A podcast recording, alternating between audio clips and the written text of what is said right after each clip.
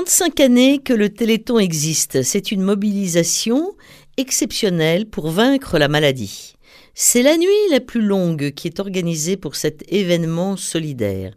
Il faut tenir quand même 30 heures non-stop dans une convivialité exceptionnelle pour le plaisir de se retrouver et de défendre une cause ensemble.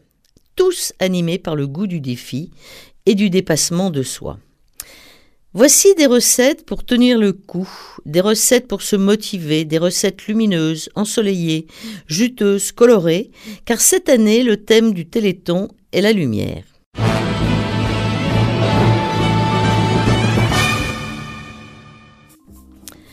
Pour le vendredi, on pourrait imaginer un menu qui tienne au corps et qui serait l'expression de la convivialité. Pour le côté humain et convivial, j'ai choisi Pierre Perret et une de ses recettes. Nous allons démarrer par un pâté de foie de volaille en terrine. À commencer à déguster au moment de l'apéritif sur des tranches de pain grillé, des biscottes ou tout autre support ressemblant et approprié.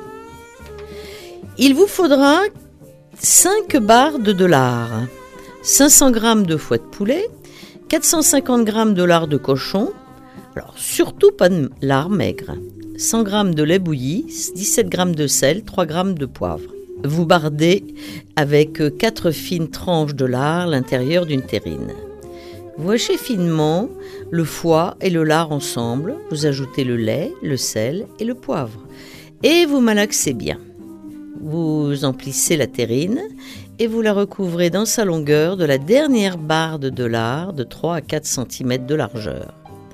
Vous faites cuire au four moyen pendant une heure environ, sans oublier de mettre le couvercle sur la terrine.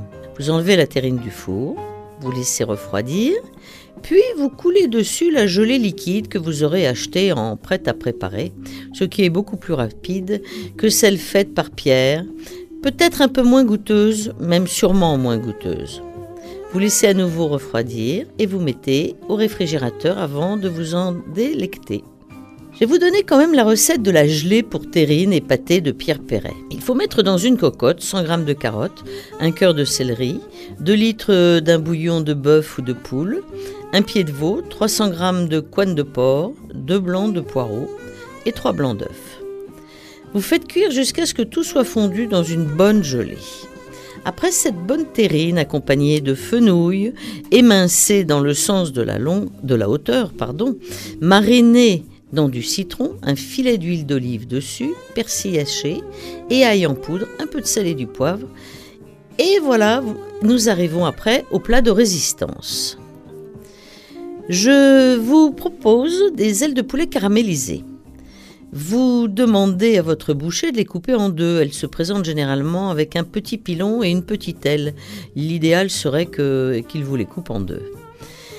Vous faites mariner dans quelques oignons émincés un peu de sauce soja, de l'huile d'olive, un petit peu, du gingembre frais, du miel ou du sirop d'érable et enfin du poivre.